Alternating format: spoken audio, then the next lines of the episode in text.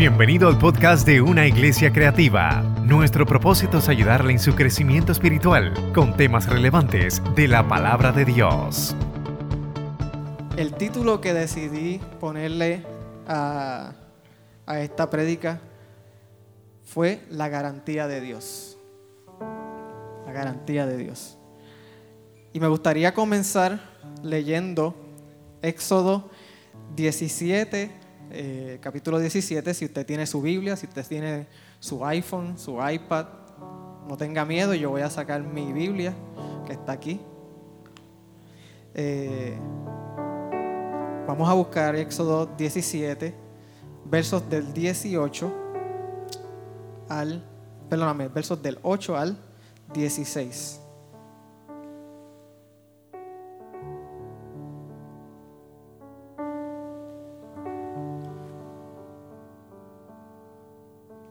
Estar leyendo en la Reina Valera, así que me acompañan.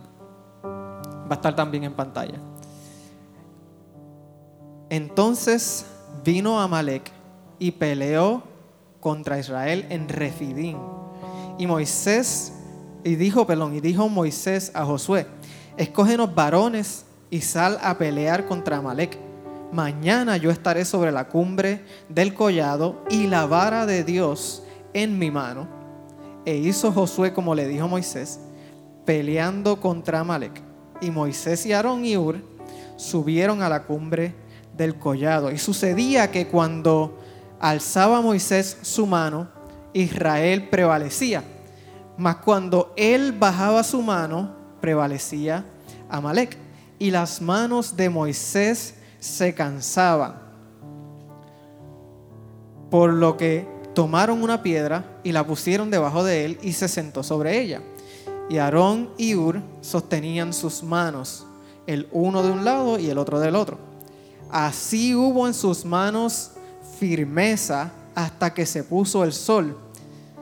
Y me gusta como lo dice la nueva traducción viviente porque dice, luego se pararon cada uno al lado de Moisés y le sostuvieron las manos en alto Así sus manos se mantuvieron firmes hasta la puesta del sol. Punto.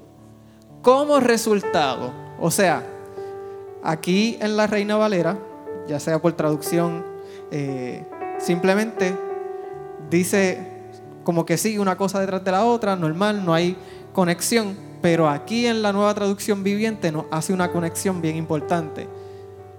Sus manos se mantuvieron firmes hasta la puerta hasta la puesta del sol. Y como resultado de eso, Josué aplastó, los esbarató, como diríamos nosotros en buen boricua, al ejército de Amalek en la batalla. Y Josué deshizo a Amalek, dice. Y Jehová dijo a Moisés, versículo 14, escribe esto para memoria en un libro y di a Josué que raeré del todo la memoria de Amalek debajo del cielo. En una versión, en las versiones en inglés, las más viejitas, dicen, bueno, lo voy a traducir, dicen, asegúrate de que Josué lo escuche. Dice, escríbelo en un, en un libro y asegúrate de que Josué lo escuche. Raeré del todo la memoria de Amalek debajo del cielo. Y Moisés edificó un altar y llamó su nombre Jehová Nisi. Y dijo, por cuanto la mano de Amalek se ha levantado contra el trono de Jehová, Jehová tendrá guerra con Amalek de generación en generación. Gracias Señor.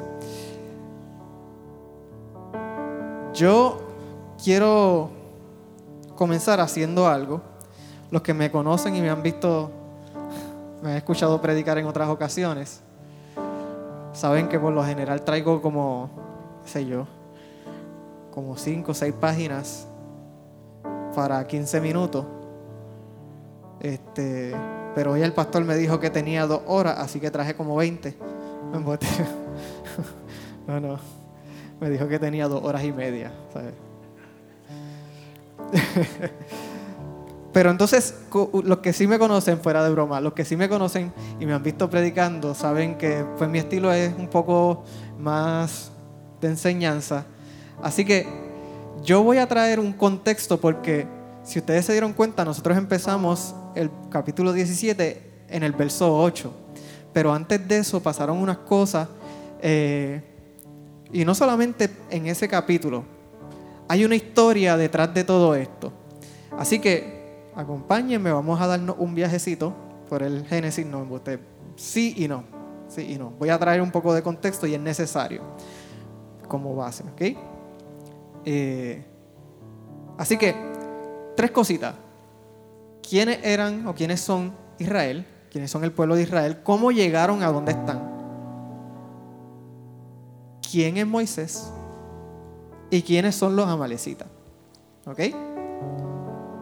Tengo esas tres preguntas que vamos a tratar de ir contestando durante este contexto que vamos a traer. Así que, primero, Israel. Israel son el pueblo de Dios y eso es eh, conocido por muchos de los cristianos que llevan muchos años. Pero igualmente muchos cristianos que llevan muchos años en la iglesia no saben por qué Israel es el pueblo de Dios o quién es Israel. Saben más o menos lo que le escuchan, pero... Así que muchos años atrás, antes de que pasara esto, Dios le hizo una promesa a este hombre que se llamaba Abraham. Y le dijo, tu descendencia va a ser como las estrellas que hay en el cielo y como la arena que hay en el mar. O sea, tú no vas a poder contarla. ¿Ok? Esto fue bien interesante eh, porque Sara o Saraí en ese momento, la esposa de Abraham, que estaba cerquita, se echó a reír de manera sarcástica, digo yo. Porque la realidad es que cuando usted mira la Biblia y usted escucha esa promesa, si, por ejemplo, vamos a decir, Dios nos dio esa promesa a mí a Jenny que tenemos tantos años, pues nosotros quizás nos reiríamos, nos reiríamos también, pero por otras razones. En el caso de ellos, Sara se rió, eh, Abraham estuvo bastante bastante claro, se mantuvo. No se rió ni nada. Pero Sara se rió porque es que ellos, mire, Abraham era como 10 años mayor que Sara. ¿Ok? Pero Sara tenía más de 70 años cuando Dios le dio esa promesa. ¿Y sabe qué? Añádale a eso que Sara llevaba 70 años sin tener hijos porque Sara era estéril setenta y pico de años, porque Sara era estéril. Y Dios viene, vienen estos hombres que vienen de parte de Dios, Abraham los reconoce así, y le dicen, vas a tener un hijo, y esta es la promesa, ta, tu descendencia. Ahora, luego de varios tropezones, luego de varias decisiones malas tomadas por Sara y Abraham, eh, tienen al hijo de la promesa. Sara a sus 90 años, Abraham a sus 100 años. Y ahora este hijo de la promesa, llamado Isaac, un poquito más adelante, damos fast forward, ¿verdad?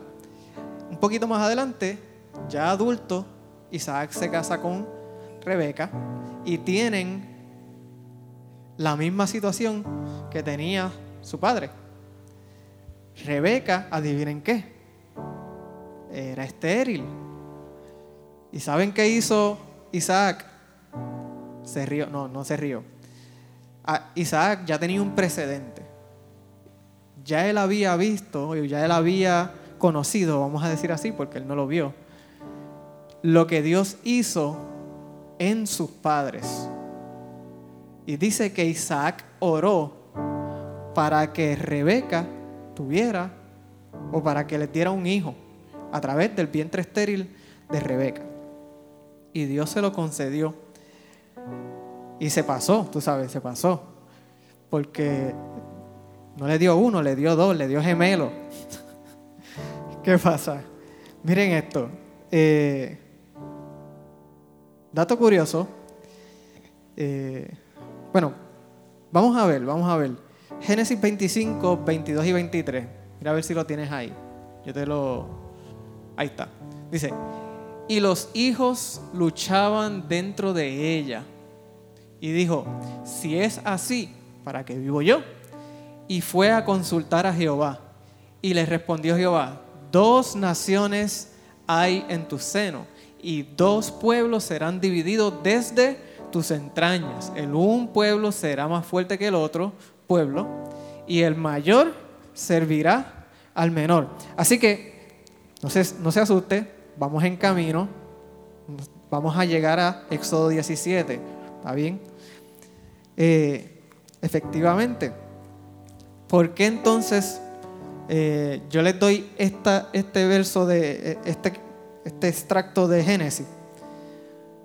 Porque aunque eran gemelos, había un primogénito y efectivamente Jacob se llamó así, Jacob, porque Jacob significa el que agarra por el talón, por el calcañal, o el que suplanta. ¿Y sabe qué? Jacob y Esaú, aunque Esaú salió primero, la mano de Jacob estaba así, agarradita al pie de Esaú. O sea, ellos estaban ahí peleando, no, yo primero, yo primero, ¡ah! los dos a la vez. ¿Ok? Pero para los efectos, el primogénito era Esaú, porque salió primero. Ok, esto es bien importante. Ok, vamos siguiendo la línea. Dato curioso. Ok, ya lo dijimos, ya dijimos el dato curioso. Pero es importante que mantengan eso fresco ahí. Desde el principio, desde el vientre, hubo enemistad entre Jacob y Esaú. Esaú era el primogénito. ¿Ok?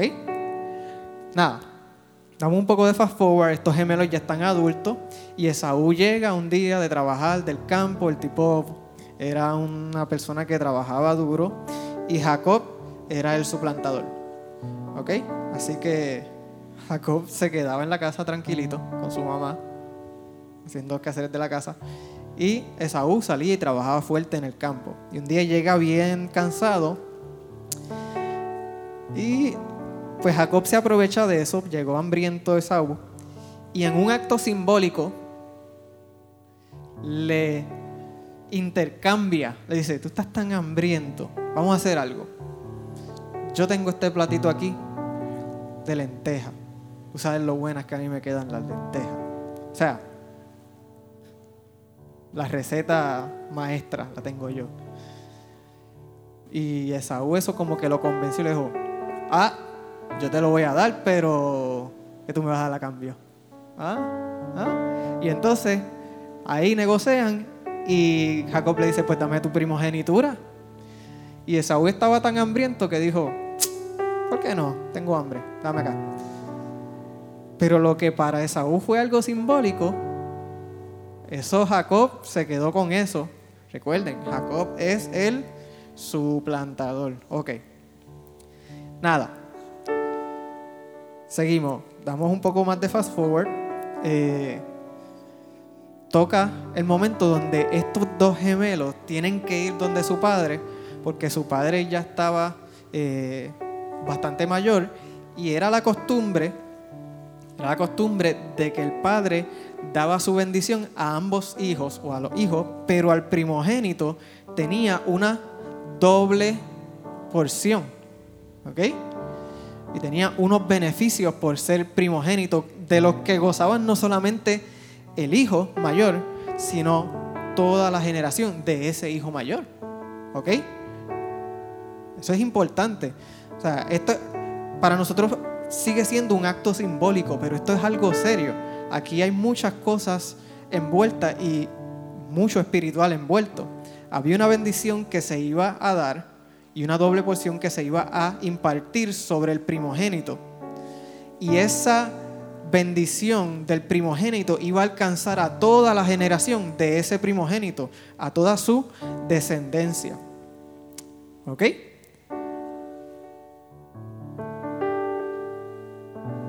Vamos a dejarlo diciendo, vamos a dejar a Esaú y a, y a su papá quieto, diciendo que Jacob, como buen suplantador, se disfraza como Esaú.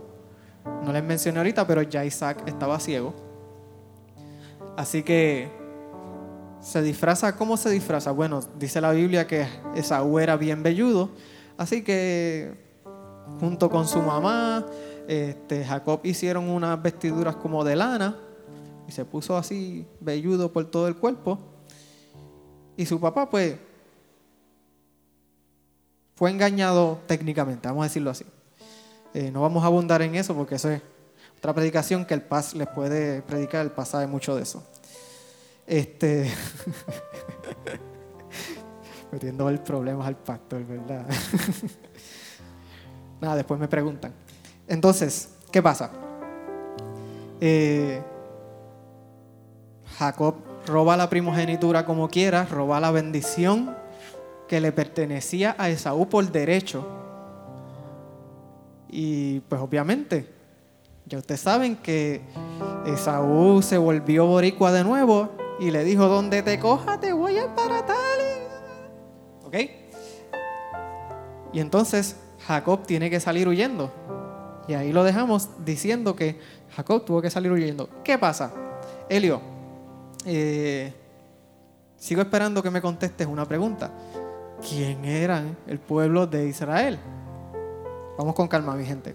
Resulta que Jacob, eh, dentro de su vida y ya, ¿verdad? Dando un poco más de fast forward, llegamos a Jacob, ya tiene su familia, ya eh, tiene hijos, tiene eh, ganado.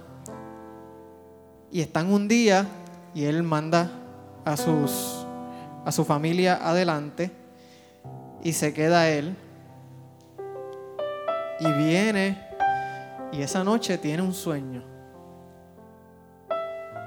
Tiene un sueño y lucha, bueno, no tiene un sueño, lucha literalmente con esta persona.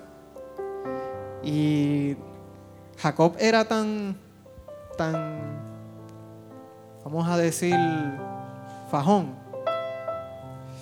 que esta persona Dice que no dice que le metió un puño, ni que le metió con una vara, ni le tiró una pedra. Dice que le tocó aquí, donde se encaja el muslo con la cadera, le hizo así.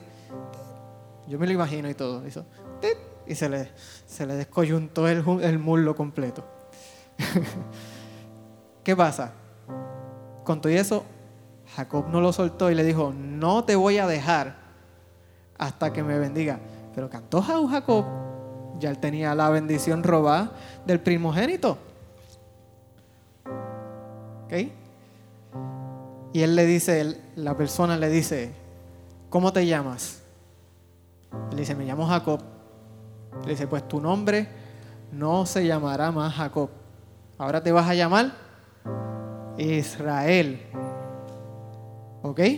¿Por qué? Porque luchaste con Dios y con los hombres y mucha gente lo deja ahí. Pero la Biblia dice, porque luchaste con Dios y con los hombres y venciste. ¿Ok? Así que mucha gente traduce a Israel como el que lucha con Dios. Yo traduzco a Israel como el vencedor. Vamos allá. Eh, ok, so ya tenemos quién es Israel. Check. ¿Cómo llegaron a este punto? ¿Cómo llegaron aquí, a donde estamos? Bueno, Israel, Jacob, tuvo muchos hijos, tuvo varios hijos, pero tuvo 12 hijos. Bueno, tuvo 12 hijos, vamos a decirlo así. Tuvo 12 hijos, y de esos 12 hijos tuvieron uno que se llamaba José, que era, por así decirlo, el favorito de, de, Jacob, de Israel. Y a este hijo que era el favorito de Israel, Dios le da una promesa también. Y todos los hermanos se llenaron de envidia. La cuestión fue que vendieron, después de que le hicieron 20 cosas, venden a José como esclavo para que se lo lleven a Egipto. Y le dicen a su papá, no, José murió, lo único que pudimos recuperar fue, mira, estas vestiduras, estos pedacitos de vestidura con sangre, porque ha muerto ya. Fíjate de él. Y entonces, y yo lo digo así, pero imagínese la crueldad de los hijos sabiendo el amor que su padre le tenía a su hijo y le decirle, mira, este, no, ya se murió, olvídate de él, vamos a seguir con nuestras vidas. Pero su hijo estaba vivo y estaba como esclavo y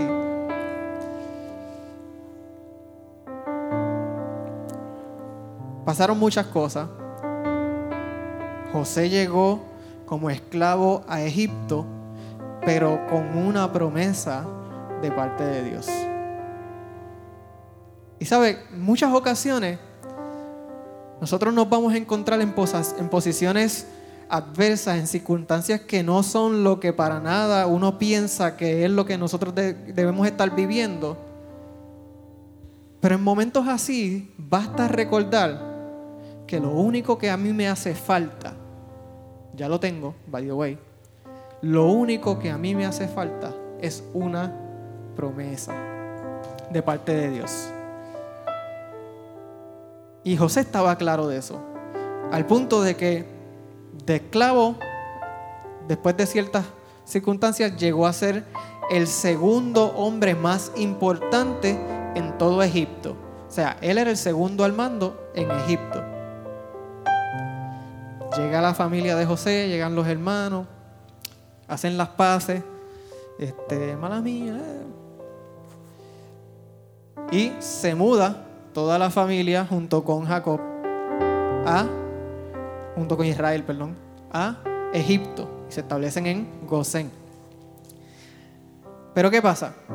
Llega un cambio de mando, llega este faraón, José al poco tiempo muere, y este faraón no conocía a José ni había trabajado con José y no le interesaba para nada el pueblo eh, de Israel. Y viene un agravante. Atacan a Egipto. Empiezan a atacar a Egipto. Y cuando empiezan a atacar a Egipto, entonces el faraón dice, hmm, olvídate de que me están atacando, eso yo lo puedo bregar. Pero el pueblo de Israel, por alguna razón él se fijó en el pueblo de Israel mientras lo estaban atacando. Pero el pueblo de Israel llevan aquí un par de añitos y están grandecitos ya, tienen un par de, un montón de hijos esa gente. Y yo tengo que bregar con esta situación, no sea que ellos les dé con unirse al ejército enemigo y entonces nos venzan. Porque el ejército enemigo todavía está afuera, pero ellos ya están adentro. Ok, pues decide oprimir al pueblo de Israel. Y entre una cosa y otra, el pueblo de Israel estuvo cautivo alrededor de 430 años en Egipto. ¿Y por qué esto también es importante? Porque toda esa generación, hijos de Israel, que habían visto la promesa de Dios cumplirse en su hermano, posiblemente ya no estaba. Y, se había levantado una generación nueva que solo conocía la esclavitud y el cautiverio. Y esa era, esa era su norma, ese era su normal. El día, el día a día, ese, eh, somos esclavos y aquí estamos y pues tenemos comida, tenemos agua, eh, pero tenemos que trabajar para los egipcios, no para nosotros. Ok. Pero ¿saben qué? Ellos no conocían a Dios, ellos sabían de Dios, ellos habían escuchado de Dios pero ellos no lo conocían a Él. Pero Dios, puntito, puntito, puntito. Pero Dios sí los conocía a ellos. Y había una promesa sobre el pueblo de Israel. Y sabe que Dios no se había olvidado de su promesa. Él tenía ya un tiempo señalado y destinado para la salvación de Israel y sacarlos de Egipto, de ese cautiverio. Y vuelvo y les repito, esta generación no conocían a Dios, conocían de Dios, habían escuchado de Dios. Y ellos estaban orándole a alguien que no conocían personalmente, esperando que, que algo pasara. Pero ni siquiera podían decir qué iba a pasar porque es que no podían hacerse una idea de ni siquiera lo que Dios había hecho. Y a lo mejor esa es la posición de algunos de nosotros hoy. Quizás tú viniste hoy y no conoces del todo a Dios. Quizás viniste hoy por primera vez o quizás llevas años en la iglesia, pero no conoces a Dios, solamente conoces de Dios. Solamente has escuchado de Dios. Pero si esa es tu posición hoy y estás orando en medio de tu crisis, en medio de tu circunstancia, yo vengo aquí para decirte que no importa que no lo conozcas a Él, Él te conoce a ti. De hecho, de hecho, Dios le llama mi pueblo, aunque ellos no reconocen a Él como su Dios. ¿Ok? Esto es, que esto es bien importante. En medio del cautiverio, ellos no pueden reconocerlo a Él como su Dios, pero Dios no se ha olvidado de su pueblo y Dios sigue reconociéndolos a ellos como suyos, como su pueblo. ¿Saben que Dios no abandona? Dice, Dios habiendo escuchado el clamor de su pueblo, ya, o sea, ya se había hecho provisión. Y esto es bien interesante. Más adelante vamos a atar cabos con otras cositas, pero esto es bien interesante que también lo recordemos. Dios ya había hecho provisión de un Salvador. La salvación de Israel, del pueblo egipcio, ya había nacido. Tenía un nombre, se llamaba Moisés. Pues es que ellos no la conocían todavía tampoco. Y mire lo que Dios hace. Dios arma la ficha en un momento donde Faraón dijo, hay que matar a todos los varones porque esta gente, mientras más los oprimimos, más se multiplican. Eso lo dice la Biblia también. Dice, mientras más oprimían al pueblo de Israel, más ellos se multiplicaban. Dice, mira, esta gente, pues vamos a hacer algo. No los vamos, vamos a seguirlos oprimiendo, pero entonces vamos a matar a los varones Vamos a matar todo el que nazca varón muerto de los israelitas. Y así nos aseguramos. Pero ¿qué pasa? La mamá de Moisés fue sabia, Dios le dio una sabiduría y llevó a Moisés al río, lo tiró allí y cuando venía la princesa, la hija del faraón, con su sirvienta, vino, se acercó y vio la canasta, vio al hijo. María, la hermana de Moisés, estaba desde un poquito más lejos mirando. Y Dios armó todo un escenario para que ese hijo varón se salvara de la muerte, se criara, oye, mira esto, a esos que el faraón estaba tratando de exterminar, ahora están en su casa, criándose como su nieto. Adoptivo, pero está ahí.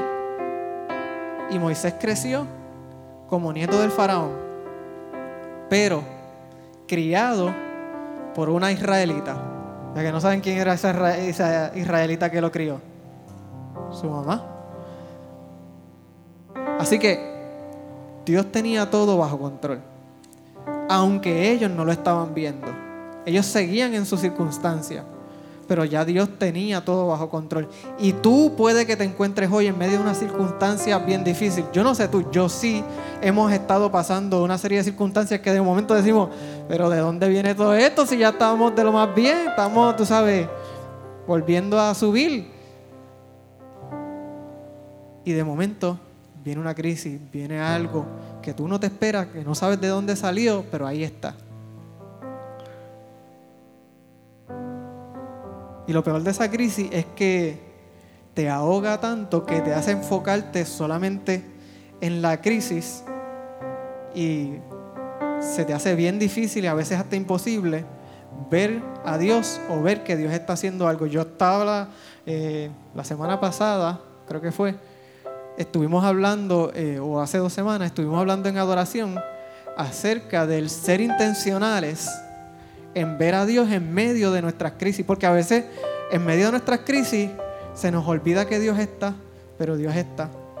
Eso es otro tema, pero eh, aplica a, este, a esta parte del mensaje. Tú quizás no estás viendo a Dios, pero Dios ya se hizo provisión para tu crisis. Dios, nuestro pastor dice que todas las temporadas difíciles y todas las crisis son precisamente eso, una temporada. Y que lo bueno de las temporadas es que tienen una fecha de comienzo, pero también tienen una fecha en que se van a acabar. Y nuestra esperanza debe estar puesta en eso. Ahora, Dios ya se había hecho provisión. Repita conmigo. Yo no veo a Dios, pero Dios me ve. Yo no escucho a Dios, pero Dios me escucha. Ahora vamos a decirlo, pero un poquito más convencido, tú sabes, como que yo no veo a Dios en medio de mi crisis, pero Dios me ve. Yo no escucho a Dios, pero Dios me escucha. Y ahora quédate con eso y síguelo repitiendo ahí. Como dice en la película, cuando venga la crisis, cuando venga el miedo, silencio Bruno, pues en vez de decir silencio Bruno, pues dice, yo no veo a Dios, pero Dios me ve. Yo no estoy escuchando a Dios, pero Dios me escucha. Y aunque yo no lo veo y yo no lo estoy escuchando, mi fe está puesta en que hay algo que de momento Dios va a hacer. Porque su plan es perfecto y su promesa es para siempre, es eterna. Así que vamos a seguir porque todavía no, todavía estamos en la introducción. Así que aunque esta generación, perdón, esta generación de, de israelitas no conocía a Dios o no podía ver esta salvación que ya Dios había eh, orquestado para ellos. Moisés estaba ahí, ya había nacido, eh, creció a los pies de Faraón, se educó, el tipo era, tú sabes, una eminencia. Por circunstancias de la vida, errores que se cometen, eh, Dios, bueno, Moisés se aleja de la casa del faraón porque tiene que salir huyendo. Recuerde, Dios, em, perdóname, Moisés va a ser el salvador de Israel en este tiempo, en ese tiempo. Pero Moisés seguía siendo humano. Moisés seguía cometiendo errores. Y ya mismo vamos a ver por qué es importante saber esto. Seguimos. Eh, Moisés está en sus 40 años, está en el desierto, se casó con esta mujer que se llamaba Séfora. No, no la tienda, es con acento en la E, Séfora, ¿ok? Lo mismo, pero pues. Eh, vivió en un área desértica, un poquito lejos de, de Egipto, y trabajaba como pastor de ovejas para su suegro Jetro. Moisés conocía el desierto. Pero ¿qué pasa? En una de sus andadas, llevando quizás a la oveja, Dios llama la atención de Moisés porque, como ya les dije, Moisés conocía el desierto y ahora era momento. Ah, de hecho, algo que no les dije. Moisés también era parte de esa generación que no conocían a Dios. Conocían de Dios. Moisés conocía de Dios, de las historias que le había hecho su mamá. Pero no conocía a Dios tampoco. Y está Moisés ahora aquí en el desierto. Y ya Moisés conoce el desierto. Pero para que se pueda completar el plan de Dios y Moisés pueda sacar a su pueblo de Egipto y llevarlos al desierto que ya él conoce, Moisés necesita conocer a Dios en medio del desierto. Y ahí Dios llama su atención en algo que era normal porque altas temperaturas de calor, eh, quizás una zarza, un arbusto de eso estaba un poquito seco ya. De momento se prendían en fuego de tanto calor que hacía. Eso era normal. Pero lo normal realmente era que si estaba prendido en fuego, ¿qué iba a pasar? Se iba a consumir y se iba a volver ceniza ahí después de un rato. Pero lo que llamó la atención de Moisés, lo interesante fue que este arbusto, esta salsa estaba ardiendo. O sea, él dice, no dice que estaba prendida, tenía una llamita de fuego, dice que estaba ardiendo. Cuando algo está ardiendo, cuando un tronco está ardiendo, los Real Rangers de aquí, tú lo sabes porque se escucha, tú lo escuchas y tú ves el colorcito que se pone así como ya como rojizo y tú escuchas el ¿verdad? ese sonido que le gusta mucho de la fogata. Dice que la salsa estaba ardiendo, pero no se consumía. Y eso le llamó la atención. Y fue allá a ver que, esa, esa maravilla, tú sabes. The Million Dollar Idea. Y viene y Dios le habla y le expresa su plan. Dios le dice, Dios le cuenta y le dice, ¿y sabes qué? ¿Te gusta ese plan? Sí. ¿Está brutal? Sí. Tú eres el que lo vas a llevar a cabo. Es que yo soy tartamudo, Señor. Y empieza, tú sabes, las excusas, back and forth. Y nada. Llega el punto en que después de algunas excusas Dios le dice, chico Moisés, ¿qué tú tienes en tu mano? ¿Qué tú tienes en tu mano? Ya que tú no quieres que te use a ti, ¿qué tú tienes en tu mano? Ah, pues una vara. Ah, pues está bien. Y Dios empieza a usar la vara en vez de Moisés. Póngase a pensar. Así que Dios empieza a mostrarle, mira, yo puedo usarte a ti y puedo usar a la vara también. yo lo voy a hacer sea como sea, pero yo te escogí a ti. Yo quiero que seas tú. Y es otro tema también. A veces tú vas a luchar mucho con Dios, pero no tienes opción. Te toca a ti. ¿Verdad, pastor? Así que Dios le comenta su plan. Moisés, después de un ratito, dice, pues nada, ni modo, está bien, vamos allá. Eh, ¿Por qué? Porque estas señales que Dios le mostró a Moisés y todo esto era parte de la queja del pueblo. Parte de la queja del pueblo era que a mí me cuentan esto, me cuentan esto, yo no te conozco a ti, pero nos abandonaste. Estamos solos aquí en Egipto. Estamos solos.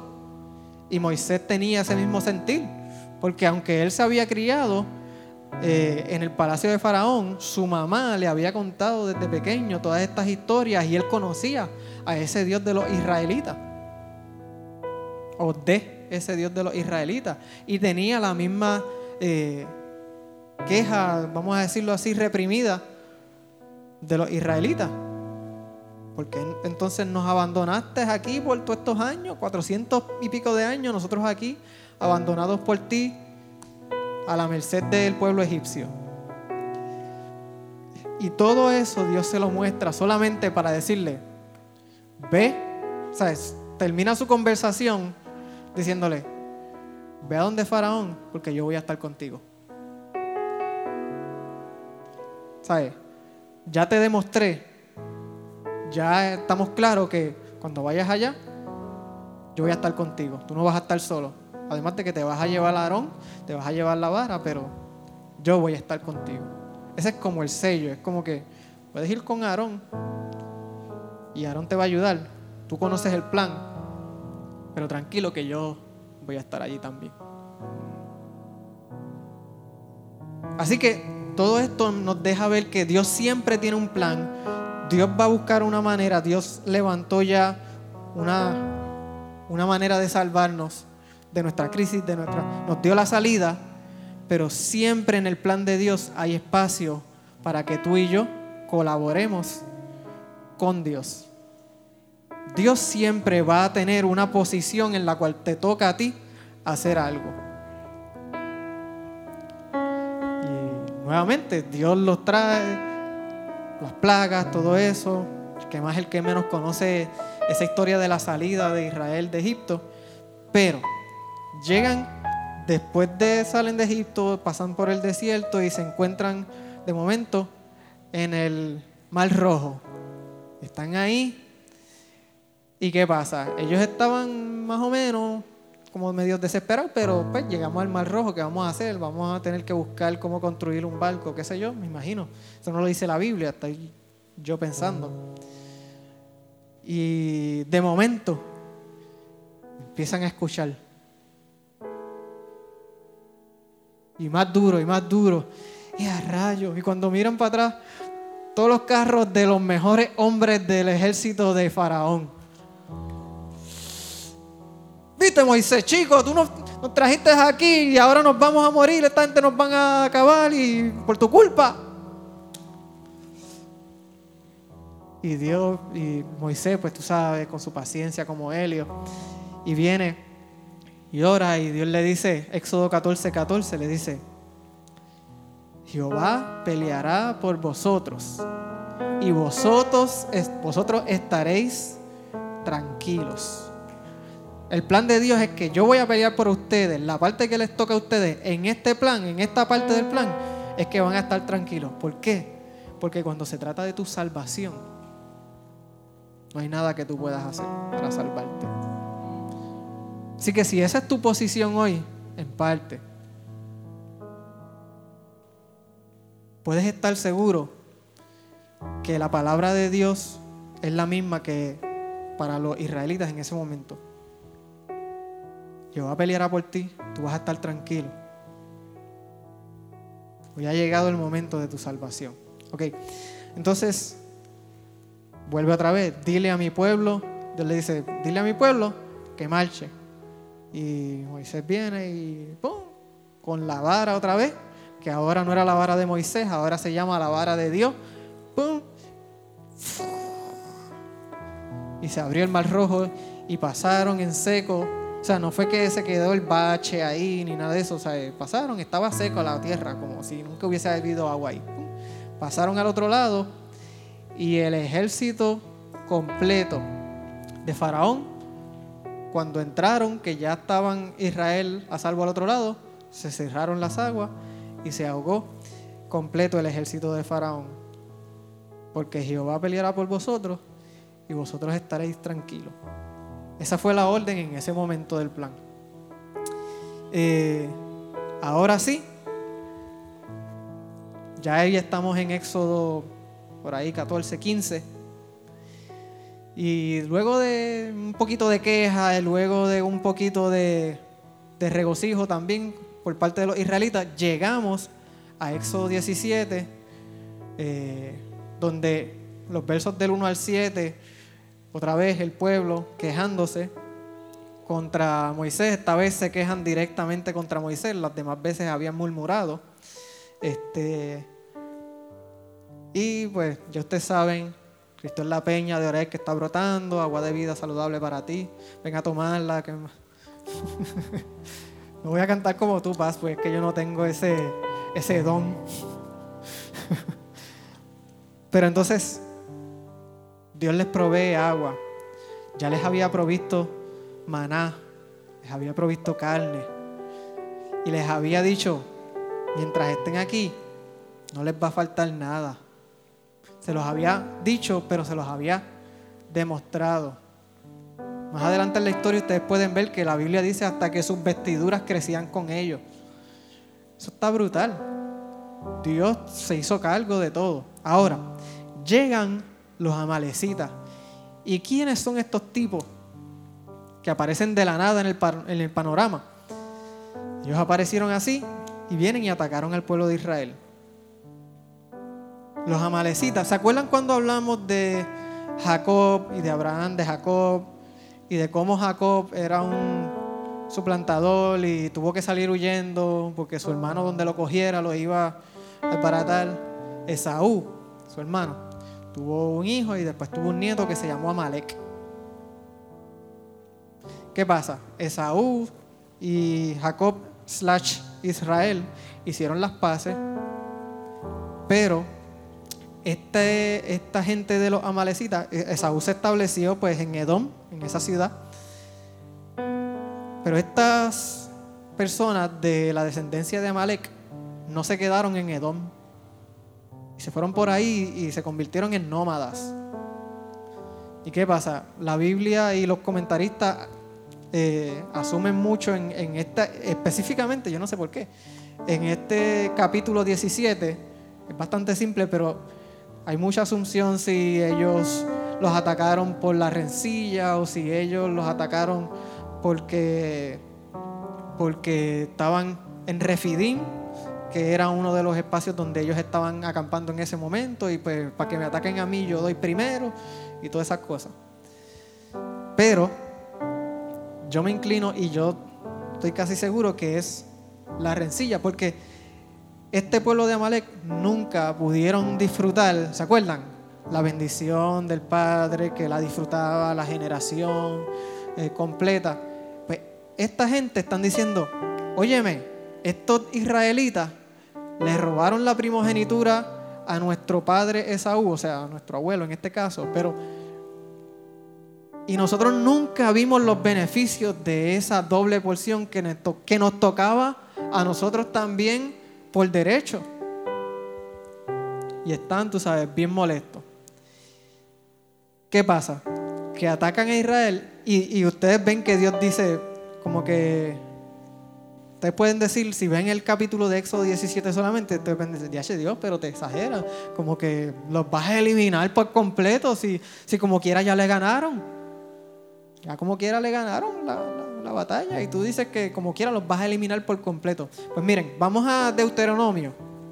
Deuteronomio 25, creo que está allí también Pancho, verifícate. Miren, Deuteronomio 25, 17 y 18 dice, recuerden ustedes lo que les hizo Amalek cuando estaban de camino, después de haber salido de Egipto. Recuerden que sin ningún temor de Dios los atacó en el camino y se aprovechó de que ustedes estaban cansados y fatigados y atacó por la espalda a los que estaban débiles y se habían quedado atrás. O sea, Amalek no vino de frente y pues vamos a, no, Amalek, la manera en que los atacaron fue que vieron a unas personas que estaban débiles, que estaban rezagados, que no estaban con el resto del campamento de Israel, y allí los cogieron y los liquidaron. Y por eso Dios dice, hasta aquí llegaron. Dios no, no dijo voy a, exterminar a todo la descendencia de Saúl. Dijo, Amalek, todos los, los amalecitas hay que exterminarlo por haber hecho eso. Porque no lo hicieron con una intención, o sea, recuerden, la rencilla de ellos y la molestia de ellos fue cómo Dios permitió que esta gente se salieran con la suya, que Jacob se saliera con la suya. su pelea, aunque físicamente era contra Israel, su coraje era contra, contra Dios. Y vinieron y atacaron el trono de Dios. Así lo dice, se levantaron contra el trono de Dios. Así que estamos ahora, versos 12 y 13 el capítulo 17, y dice, y las manos de Moisés se cansaban, perdóname, 11. Sucedía que cuando alzaba Moisés su mano, Israel prevalecía, más cuando él bajaba su mano, prevalecía Amalek. Y esto es bien sencillo. Eh, cuando los amalecitas atacan, rápidamente Moisés dice, este es el plan, mañana, no hoy, mañana vamos a ir, y tú, Josué, que esa es la primera vez que escuchamos de Josué en toda la Biblia, escuchamos a Josué, ya, miren, miren qué interesante, Dios hizo provisión de Moisés y a la misma vez, cuando lo sacó de Egipto, ya tenía la provisión del sucesor de Moisés. Es otra, otra predicación también. Y viene y le dice, ustedes van a ir y van a atacar a Amalek y yo me voy a ir allí a, a la colina, en el tope de la colina donde ustedes me van a ver y voy a estar allí con la vara de Dios. Ven que ya esa era la vara de Dios. Yo me voy a ir allí y voy a tener la vara de Dios.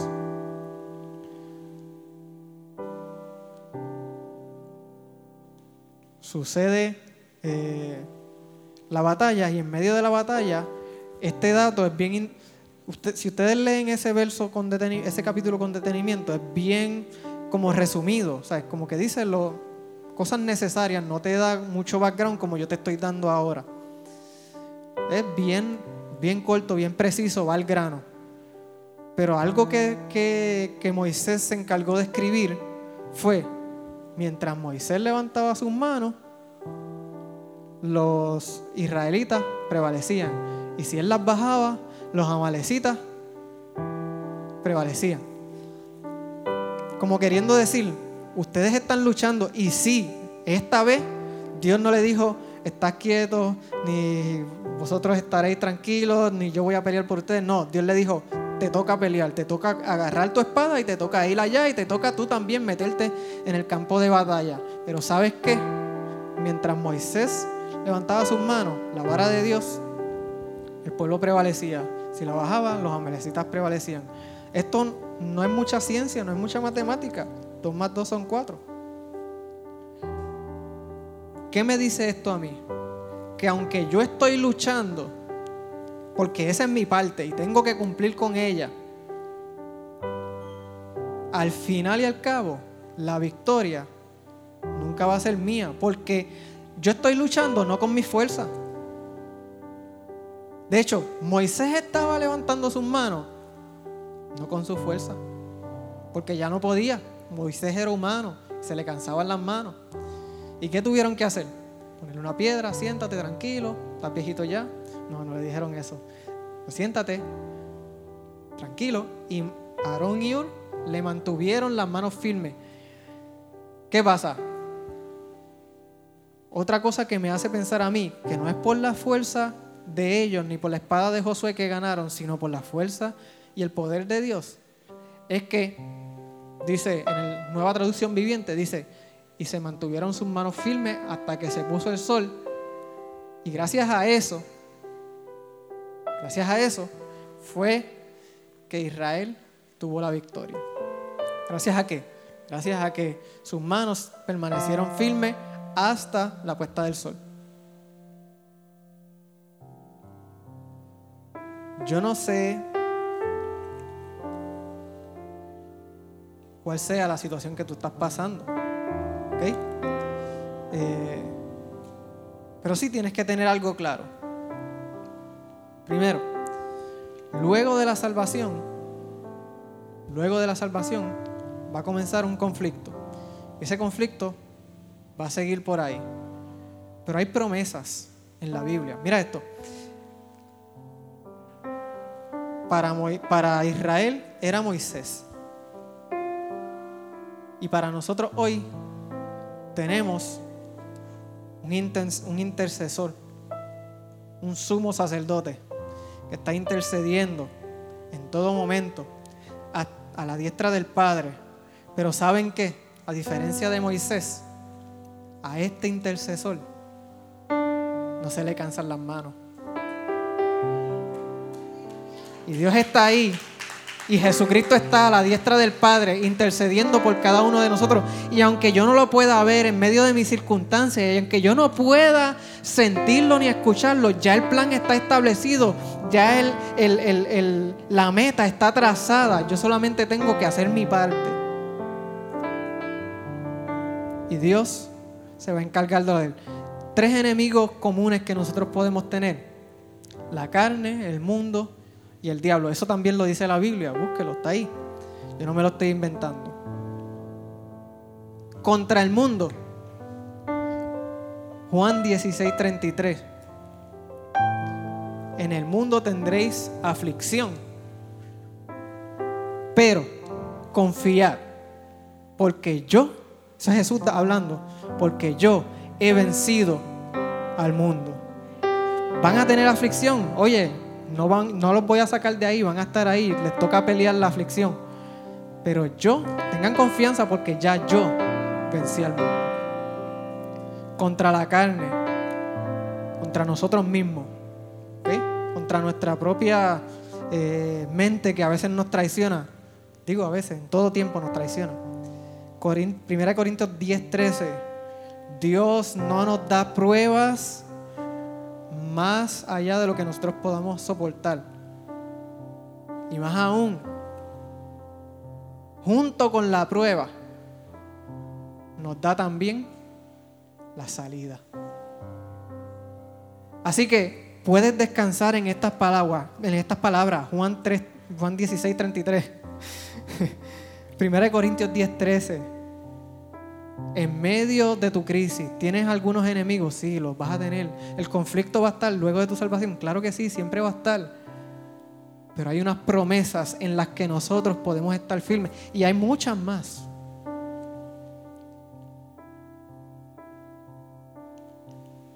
y contra el diablo. Primera de Pedro 5.8. Eh, yo creo que ese está ahí también, verifícate.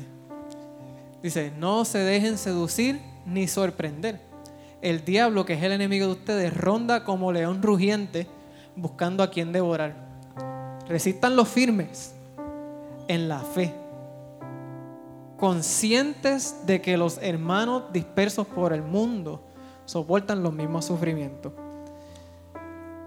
Y en este caso, este enemigo, aunque nos ataca a nosotros, este es, o Amalek es tipo de, de este enemigo.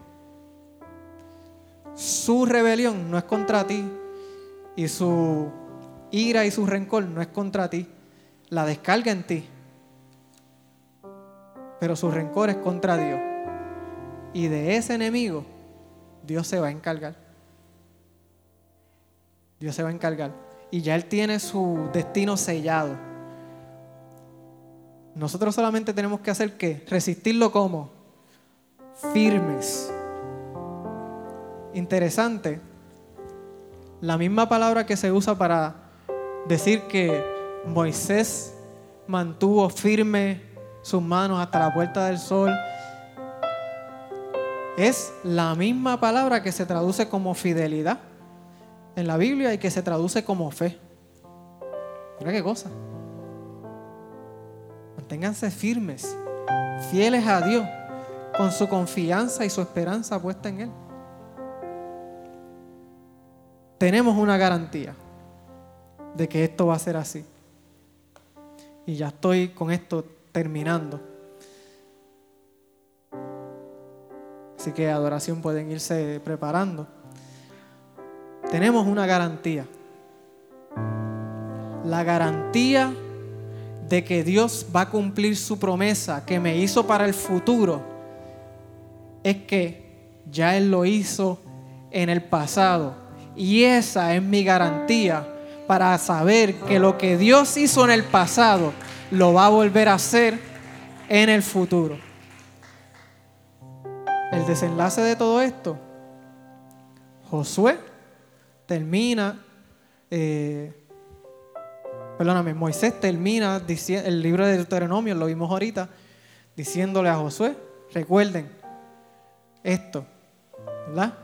Recuerden que cuando lleguen a la tierra prometida, cuando lleguen allí y saquen a todo el mundo de allí y ya estén establecidos, tranquilos, todavía les queda una cosa por hacer. Los amalecitas. Y ustedes pueden ver a través de la historia bíblica del Antiguo Testamento, yo creo que hasta en, Crónicas se menciona a los amalecitas. Pero de los amalecitas Dios se encargó. Dios cumplió su promesa. Y hoy es un buen día para reflexionar en esto y para irnos de aquí con nuestra fe recargada, nuestras fuerzas recargadas una vez más, una vez más, porque no sé si ustedes han seguido la línea, pero ha sido por esa línea. Dios está presente. Dios está presente. Y nuestra confianza debe estar puesta siempre en Él. Eh, adoración, ¿estamos listos? Vamos a, unas cuantas veces vamos a cantar esta canción, pero ahora con una nueva perspectiva, ahora con un nuevo enfoque, quizás sabiendo que si Dios lo hizo en algún momento, Dios lo va a volver a hacer. Dios lo va a hacer otra vez.